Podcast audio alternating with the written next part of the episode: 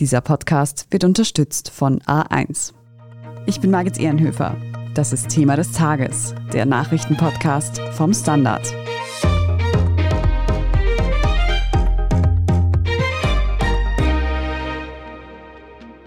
Der Traum vom Eigenheim. Angesichts der steigenden Immobilienpreise scheint dieser vor allem für junge Menschen in Österreich mittlerweile ausgeträumt. Wir sprechen heute darüber, warum Wohnungen immer teurer werden und Hausbauen kaum noch leistbar ist. Wir fragen nach, welche Hindernisse KreditnehmerInnen überwinden müssen und was die Erhöhung des europäischen Leitzins für Kredite in Österreich bedeutet. Und wir stellen die Frage, wann der Traum vom Eigenheim wieder leistbare Realität werden könnte. Martin Putschögel aus der Standard Immobilienredaktion. Du verfolgst laufend die Preisentwicklung am Immobilienmarkt. Kannst du uns für den Einstieg einen kurzen Überblick geben?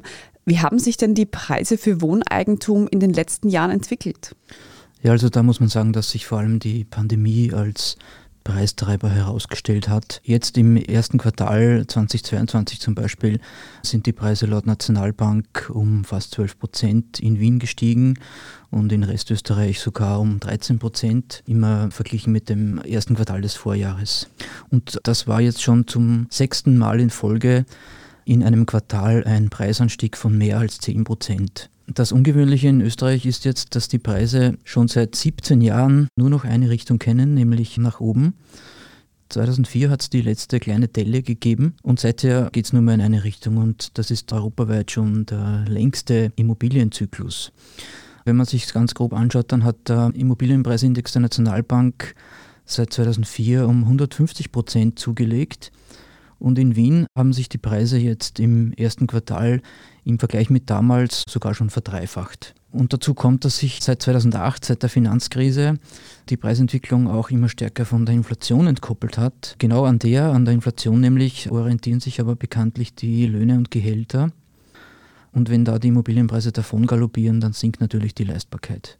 Und zum Vergleich, es gab erst gestern eine Studie von Deloitte, da wurde Österreich mit 22 anderen europäischen Ländern verglichen und demnach sind die Preise in Österreich schon die zweithöchsten europaweit, nämlich die Quadratmeterpreise. Nur in Großbritannien kostet ein Quadratmeter im Neubau derzeit noch mehr als in Österreich. In Deutschland und in Frankreich ist es ein bisschen weniger und in osteuropäischen Ländern sowieso. Allerdings sind diese Daten nicht kaufkraftbereinigt. Das heißt also, die Immobilienpreise, das ist keine neue Erscheinung, dass die steigen. Aber warum sind die Preise denn aktuell jetzt besonders hoch? Nein, das ist also gar keine neue Erscheinung. Aber dass die Preise seit dem Ausbruch der Pandemie so stark gestiegen sind, das hat vor allem damit zu tun, dass Wohnungen und Häuser mit Grünflächen in dieser Zeit stark gesucht wurden und werden. Die Leute waren mehr oder weniger eingesperrt in ihren eigenen vier Wänden, haben sich nach Freiraum gesehnt, nach Grün in der Umgebung.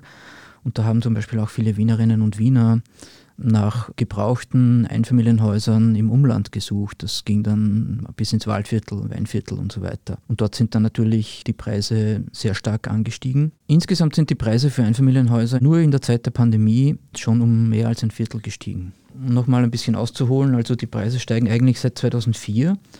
Ab 2008 gab es dann die Finanzkrise, da haben sich die Preisanstiege dann mehr oder weniger im Laufe der Zeit auch von der Inflationsrate entkoppelt.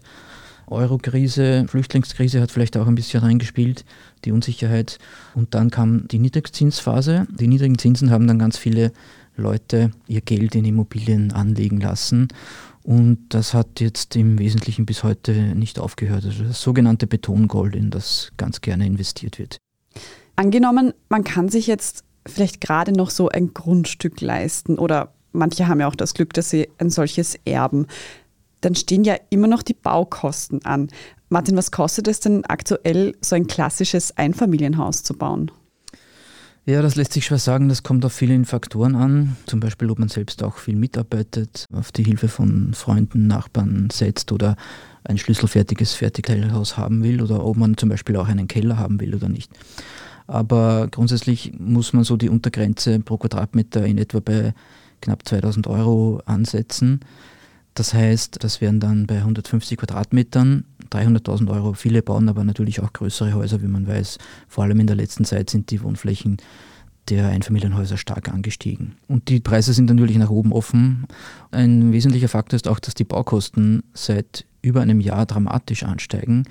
Und auch die Verfügbarkeit von Materialien ist immer noch sehr eingeschränkt. Das hat einerseits mit der Pandemie zu tun, andererseits aber immer noch auch mit diesem einen Vorfall da im Suezkanal, der die Lieferketten durcheinander gebracht hat. 300.000 Euro, das ist eine ganz schöne Menge Geld. Ohne Kredit scheint mir das für die wenigsten Menschen noch leistbar zu sein. Und jetzt ist es ja auch so, dass es seit 1. August neue Regeln für die Vergabe von Immobilienkrediten gibt. Warum gab es da jetzt Änderungsbedarf und was genau gilt denn überhaupt? Ja, genau das gilt seit 1. August, wurde von der Finanzmarktaufsicht in die Wege geleitet. Die hat nämlich schon langsam die Sorge, dass sich der Immobilienmarkt immer weiter überhitzt und sich da eine Blase aufbaut. Dazu ist zu sagen, dass zum Beispiel der Fundamentalpreisindikator der Nationalbank, der die Immobilienpreise mit anderen wichtigen Preisen und Indikatoren vergleicht, der liegt jetzt bei 35 Prozent ist zuletzt um 5 Prozentpunkte angestiegen. Das heißt, um so viel denkt die Nationalbank, dass die Immobilienpreise im Vergleich zu anderen Fundamentaldaten überhöht sind. Und so einen hohen Anstieg wie zuletzt hat es da zum Beispiel seit 1989 noch nie gegeben. Was gilt jetzt? Es gibt drei Kriterien bei der Kreditvergabe, an die müssen sich die Banken jetzt halten. Das ist zum einen die Eigenkapitalquote, die muss mindestens 20 Prozent betragen. Das heißt, wenn man eine Immobilie kaufen will, dann muss man so viel, nämlich ein Fünftel, an Eigenmitteln selbst aufbringen. Die Kreditrate, die vereinbart wird, darf dann noch dazu nur 40 Prozent des Haushaltseinkommens ausmachen und die Kreditlaufzeit darf nicht länger als 35 Jahre dauern. Also diese drei Kriterien müssen jetzt erfüllt sein. Allerdings gibt es dann auch eine eher großzügige Ausnahmeregelung, nämlich bei einem Fünftel aller Kredite darf ein Bankinstitut bei einem dieser drei Kriterien ein Auge zudrücken. Das muss also nicht erfüllt sein. Aber dennoch wird erwartet, dass einige Menschen, die sich jetzt noch gerade einen Kredit leisten können oder vor 1. August noch leisten konnten, den jetzt nicht mehr bekommen werden. Das heißt, es gelten jetzt also wesentlich strengere Regeln, was die Vergabe betrifft. War das denn so, dass Kredite in den letzten Jahren vielleicht zu schnell oder zu einfach herausgegeben wurden auch?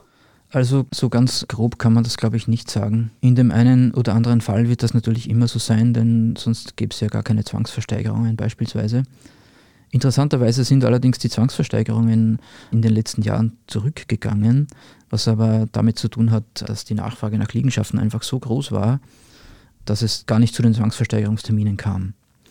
Was man jedenfalls sagen kann, ist, dass es künftig für Hauskäuferinnen und Hauskäufer, für potenzielle schwerer wird, einen Kredit zu bekommen und somit den Eigentumserwerb zu finanzieren. Die Zinsen werden noch ansteigen, die Preise sind jetzt schon hoch und da wird dann bald einmal das Kriterium, dass die Kreditrate maximal 40 Prozent des Haushaltseinkommens betragen darf, nicht mehr erfüllt werden können.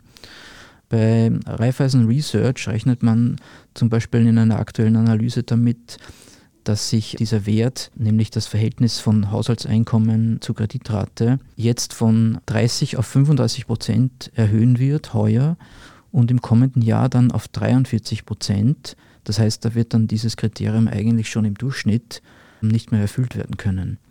Danach sollte sich diese Ratio dann zwar wieder ein bisschen bessern, weil hoffentlich die Preise endlich abflachen werden im nächsten Jahr, aber so ganz zurückgehen werden die Zinsen ganz bestimmt nicht mehr.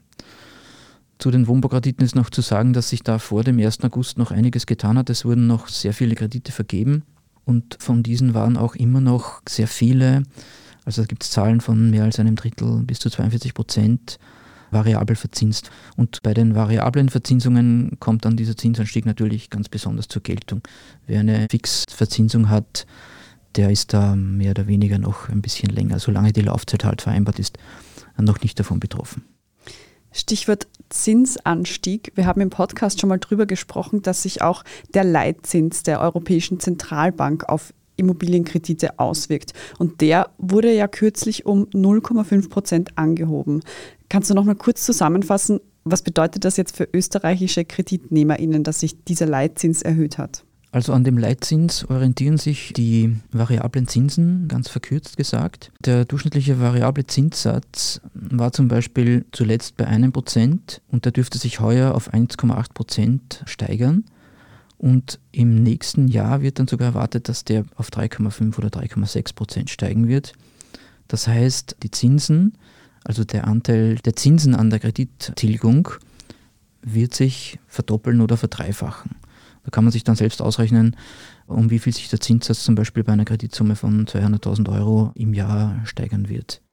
Das heißt, KreditnehmerInnen mit variablen Zinsen können sich auf jeden Fall auf eine steigende Rate einstellen. Wir sprechen jetzt gleich noch darüber, wer sich unter diesen gegebenen Umständen überhaupt noch Wohneigentum leisten kann und was die Politik eigentlich gegen diese Entwicklung tut. Nach einer kurzen Pause bleiben Sie dran. Sommer, Sonne, Sparen. Denn jetzt gibt's bei A1 Top 5G Smartphones um bis zu 100 Euro günstiger. Wie das Samsung Galaxy A53 5G ab 0 Euro, inklusive Gratisaktivierung. Und zu jeder A1 Mobil Neuanmeldung gibt's jetzt eine zusätzliche SIM-Karte mit 25 GB drei Monate lang gratis. Ideal für Kinder oder PartnerInnen. Jetzt du im A1 Giganetz. Martin, wir erleben aktuell eine extreme Inflation. Die Preise für Grundstücke, für Immobilien und Baurohstoffe steigen. Und gleichzeitig ist es schwieriger, einen Kredit zu bekommen. Wer kann sich denn überhaupt noch Wohneigentum leisten? Ja, es wird immer schwieriger. Das heißt immer, meine Generation ist die Generation der Erben. Tatsache ist, dass heute auch schon viele auf eine Erbschaft angewiesen sind, auf eine Erbschaft an einer Liegenschaft, einem Grundstück oder einer Wohnung. Manche erben eine kleine Wohnung und nehmen das quasi als Basis für einen größeren Kredit, um ein größeres Eigentum sich anzuschaffen. Aber natürlich war das immer schon eine Frage des Einkommens, ob man sich jetzt eine Immobilie leisten kann oder nicht. Man muss dazu natürlich auch eines sagen, dass es auch Nachteile von Eigentum gibt. Eigentum kostet. Bei Eigentum ist man natürlich viel stärker an einem Ort verhaftet. Das sind zum Beispiel so Nachteile von einem Eigentum. Andererseits ist man natürlich in der Pension abgesichert. Also es hat alles ja Vor- und Nachteile könnte man vielleicht auch sagen, dass sich die Schere zwischen arm und reich ein bisschen am Immobilienmarkt abzeichnet? Dazu ist vielleicht auch noch zu sagen, dass die Leistbarkeit grundsätzlich ja trotz der gestiegenen Preise in den letzten Jahren nicht wesentlich abgenommen hat. Bei Raiffeisen hat man das ausgerechnet. Da wurde zum Beispiel gesagt, dass man 2005 für ein durchschnittliches Einfamilienhaus in Österreich etwas mehr als fünf Jahresnettoeinkommen brauchte und 2021 war das schon bei 8,5. Allerdings die monatliche Belastung, wenn man jetzt einen Kredit aufgenommen hat, die ist nicht wesentlich anders als früher. Das hängt eben mit den niedrigen Zinsen zusammen. Also die Hauspreise sind zwar gestiegen, die Kredittilgung natürlich auch, aber der Anteil der Zinsen daran ist zurückgegangen. Und deshalb war es auch bisher schon so, dass man sich ein größeres Einfamilienhaus mit einem Kredit schon noch gut leisten konnte. Jetzt ist eben aber die andere Situation, dass die Zinsen steigen und die Hauspreise vermutlich nicht absinken werden. Das heißt, die Leistbarkeit wird jetzt ziemlich sicher zurückgehen. Wird denn seitens der Politik da irgendetwas unternommen, um dieser Entwicklung entgegenzuwirken? Derzeit eigentlich nicht. Es gäbe Vorschläge, zum Beispiel von den NEOS, dass man jungen Familien, die sich das erste Eigenheim zulegen wollen, dass man die von der Grunderwerbsteuer und vielleicht von der Grundbucheintragungsgebühr befreit oder dass man diese ermäßigt. Da ist derzeit aber nichts geplant. Gefordert wird auch immer wieder, dass man mehr Augenmerk dem Bestand schenkt, also den bestehenden Immobilien. Es gibt ganz viele leerstehende Objekte, die man mobilisieren müsste. Da werden auch die Gemeinden und auch die Bundesländer noch mehr gefordert, dass man also bereits bebaute Liegenschaften für Jungfamilien attraktiver und auch leistbarer macht. Und natürlich könnte man auch, wenn man das wollte, über den Umweg des Mietrechts vorgehen und zum Beispiel für Neubauten endlich mal einen Preisdeckel einführen. Das heißt, wenn man dann auch eine Neubauwohnung vermietet, dass dann nach einer gewissen Zeit ein Preisdeckel gilt. Derzeit ist das nicht der Fall. Aber längerfristig würde das ganz sicher den Mietenanstieg begrenzen helfen. Und dadurch über diesen Umweg vermutlich auch die Immobilienpreise, weil es dann einfach keinen Sinn mehr macht, eine Wohnung zu kaufen, wenn sich das dann vielleicht mit der Mietrendite, der Kaufpreis nicht mehr ausgeht. Es gäbe also zumindest Handlungsspielraum. Du hast jetzt schon leerstehende Objekte angesprochen. Und wofür es ja oft Kritik gibt, sind Immobilien, die als Anlage gekauft werden und dann eben lange Zeit leer stehen. Gerade in Städten wie Wien, wo Wohnraum sehr knapp ist, ist das durchaus problematisch. Könnte sich da jetzt die aktuelle Situation auf diese Art der Vermögensanlage auswirken? Ja, es dürfte schon so sein, dass der Zinsanstieg sich da auswirkt, dass diese Form der Veranlagung unattraktiv wird. Allerdings in erster Linie deshalb, weil die Anleger dann andere Veranlagungsformen suchen. Und zum Leerstand ist noch zu sagen, dass es in einigen Bundesländern ja Bemühungen gibt, Leerstandsabgaben einzuführen. Salzburg, Tirol und die Steiermark haben sie schon beschlossen und werden sie entweder heuer noch oder mit Anfang nächsten Jahres einführen. In Wien überlegt man auch immer wieder. Also das heißt, über den Umweg einer Leerstandsbesteuerung könnte man natürlich auch leerstehende Objekte mobilisieren. Jetzt haben wir schon viel über Wohneigentum gesprochen, aber wie schaut denn eigentlich die Situation für MieterInnen aus? Wird auch Mieten immer teurer? Kurze Antwort ja. Das hängt damit zusammen, dass die Mieten in den meisten Fällen an die Inflation gekoppelt sind. Es gibt kaum Mietverträge, wo das nicht der Fall ist, höchstens noch ganz alte Mietverträge, die aber ohnehin preislich günstig sind für die Mieterinnen und Mieter. Laut dieser vorher schon zitierten Studie von Deloitte ist bei den Mieten die Situation in Österreich aber insofern besser, als wir da erst in den hinteren Rängen zu liegen kommen. Also im europäischen Vergleich schneiden wir da sehr viel besser ab. Insbesondere auch die Bundeshauptstadt Wien, wo es ja einen relativ großen Anteil an sozialem Wohnbau gibt. Und bei den Mieten, das soziale Segment habe ich jetzt schon erwähnt, da gibt es natürlich auch die ebenfalls schon erwähnten frei finanzierten Neubauwohnungen. Dazu ist zu sagen, dass man da schon seit einigen Jahren merkt, dass die Preise so hoch sind und gleichzeitig so viel gebaut wird, dass es da schon länger zumindest bei größeren Objekten einen Mietermarkt gibt. Wenn man zum Beispiel eine Wohnung sucht, die über 1000 Euro kostet, da hat man schon länger die Möglichkeit als Mieter, dass man da mit dem Vermieter eine relativ gute Verhandlungsbasis hat, weil es gar nicht mehr so viele Mietinteressenten dafür gibt. Wenn wir uns jetzt diese Entwicklung weiter anschauen, wenn sich in Zukunft bald kaum noch jemand leisten kann, eine Wohnung zu kaufen oder ein Haus zu bauen, könnte es dann auch sein, dass sich der Markt daran anpasst, es also so eine Art Trendumkehr gibt und die Preise dadurch wieder sinken? Ja, eigentlich wird das schon länger erwartet, aber die Pandemie hat da jetzt eigentlich irgendwie einen Strich durch die Rechnung gemacht. Jetzt aber sagen Analysten, dass es im zweiten Halbjahr, also jetzt 2022, zu einem Abflachen des Preisanstiegs kommen sollte und dass man das spätestens 2023 dann merkt. Für heuer wird noch ein Preisanstieg von rund 8% österreichweit erwartet. Im kommenden Jahr sollte es dann laut Analysten maximal so um die 2% nach oben gehen. Es kommt allerdings darauf an, wie sich die Sache mit den Zinsen weiterentwickelt.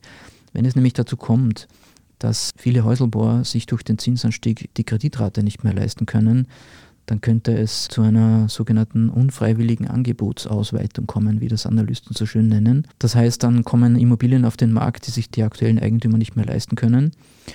Das Angebot steigt, die Nachfrage bleibt gleich oder wird vielleicht sogar kleiner. Und dann sollte es jedenfalls zu einer Abflachung kommen, vielleicht unter Umständen sogar zu einem Rückgang der Preise. Man wird sehen. Martin, was wäre denn jetzt abschließend deine Einschätzung? Dieser Traum vom Eigenheim, ist der ausgeträumt oder könnte der auch bald für junge Menschen wieder realistisch werden? Also ich denke schon, dass er nicht ausgeträumt ist, zumindest nicht abschließend. Die Politik müsste sich des Themas endlich mal annehmen. In dieser Situation des Marktes ist vielleicht aber auch Leuten, die sich jetzt eine Wohnung kaufen wollen oder ein Einfamilienhaus, zu raten, dass man vielleicht noch ein bisschen wartet. Wenn die Nachfrage sinkt, wie man aus der Schule weiß, gehen die Preise zurück. Wie vorher schon ausgeführt, könnte das dann auch mit dem Zinsanstieg im nächsten Jahr so weit sein, dass die Preise abflachen oder vielleicht sogar zurückgehen. Eventuell sollte man also, wenn man jetzt vorhat, sich was zu kaufen, vielleicht noch ein bisschen warten. Für alle Häuselbauer und Eigenheimträumerinnen heißt es also erst einmal abwarten. Wir werden sehen, ob sich die Lage tatsächlich schon gegen Ende des Jahres oder dann im kommenden Jahr entspannen wird. Danke für deine Einschätzung heute, Martin Putschögel. Bitte gerne. Wir sprechen jetzt in unseren Meldungen gleich noch über einen neuen Bundespräsidentschaftskandidaten. Wenn Sie unsere journalistische Arbeit in der Zwischenzeit unterstützen möchten, dann können Sie das zum Beispiel mit einem Standard-Abo tun. Oder wenn Sie uns über Apple Podcasts hören, wenn Sie dort ein Premium-Abo abschließen. Wir freuen uns über jede Unterstützung. Jetzt aber dranbleiben. Gleich gibt's die Meldungen.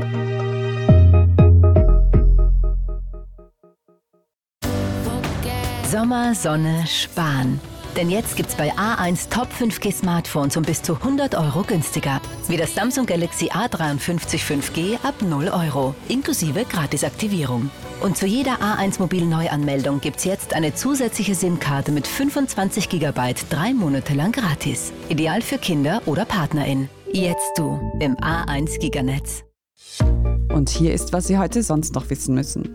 Erstens, der Krone-Kolumnist Tassilo Valentin will nun doch für die Bundespräsidentschaftswahl kandidieren. Das berichtet die Krone-Zeitung heute Donnerstag. Der Rechtsanwalt will wohl im Alleingang zur Wahl antreten, ohne Partei im Hintergrund. Valentin wurde zuvor auch als möglicher Kandidat für die FPÖ gehandelt, die ja nun Walter Rosenkranz ins Rennen schickt. Valentin muss jetzt, so wie alle anderen Kandidaten auch, mindestens 6000 Unterstützungserklärungen sammeln, um tatsächlich bei der Wahl am 9. Oktober antreten zu können. Zweitens, die Lage zwischen China und Taiwan bleibt weiterhin angespannt. Wie bereits am Dienstag hat Taiwan auch heute Donnerstag Militärübungen zur Abwehr eines möglichen chinesischen Angriffs abgehalten. Dabei wurden scharfe Artilleriemunition und Leuchtraketen abgefeuert. China hatte ja vergangene Woche nach einem Taiwan-Besuch der US-Politikerin Nancy Pelosi mit Militärmanövern in den Gewässern rund um Taiwan begonnen. Laut chinesischer Armee seien diese aber inzwischen wieder beendet. Seit der Spaltung zwischen China und Taiwan im Jahr 1949 betrachtet Peking die Insel als abtrünniges Gebiet, das es wieder mit dem Festland vereinigen will. Erst am Mittwoch gab es ein neues Grundsatzpapier, in dem die chinesische Regierung bekräftigt, dass sie ihren Anspruch auf Taiwan im Notfall gewaltsam durchsetzen will. Und drittens, vielen sind sie sass, manche finden sie wild. Wer jetzt denkt, diese Moderation ist cringe, der liegt genau richtig. Es geht um die Jugendwörter des Jahres. Langenscheid hat jetzt nämlich die zehn Kandidaten veröffentlicht, die 2022 zur Auswahl stehen. Neben SAS, was noch naheliegend für suspekt steht, und Wild, das in etwa heftig bedeutet, gehen auch Begriffe wie Gomme-Mode ins Rennen. Gomme-Mode geht auf das Computerspiel Minecraft zurück und wird als Modus definiert, in dem man sich für unendlich stark oder unbesiegbar hält. Auffällig ist, dass einige Worte aus dem Gaming-Universum stammen. So zum Beispiel auch Smash, was an das Spiel Smash oder Pass angelehnt ist und wohl mit einem Gspusi verglichen werden kann. Abstimmen über das Jugendwort des Jahres 2022 kann man online. Den Link dazu finden Sie in den Show Notes. Alles weitere zum aktuellen Weltgeschehen finden Sie wie immer auf derstandard.at. Falls Sie Feedback oder Anmerkungen für uns haben, schicken Sie diese gerne an podcast.derstandard.at. Und wenn Ihnen diese Folge von Thema des Tages gefallen hat, dann abonnieren Sie uns gern auf Ihrer liebsten Podcast-Plattform. Und wenn Sie schon dabei sind, dann lassen Sie auch gleich eine gute Bewertung da. Das hilft uns nämlich wirklich sehr. Ich bin Margit Ehrenhöfer. Danke fürs Zuhören und bis zum nächsten Mal.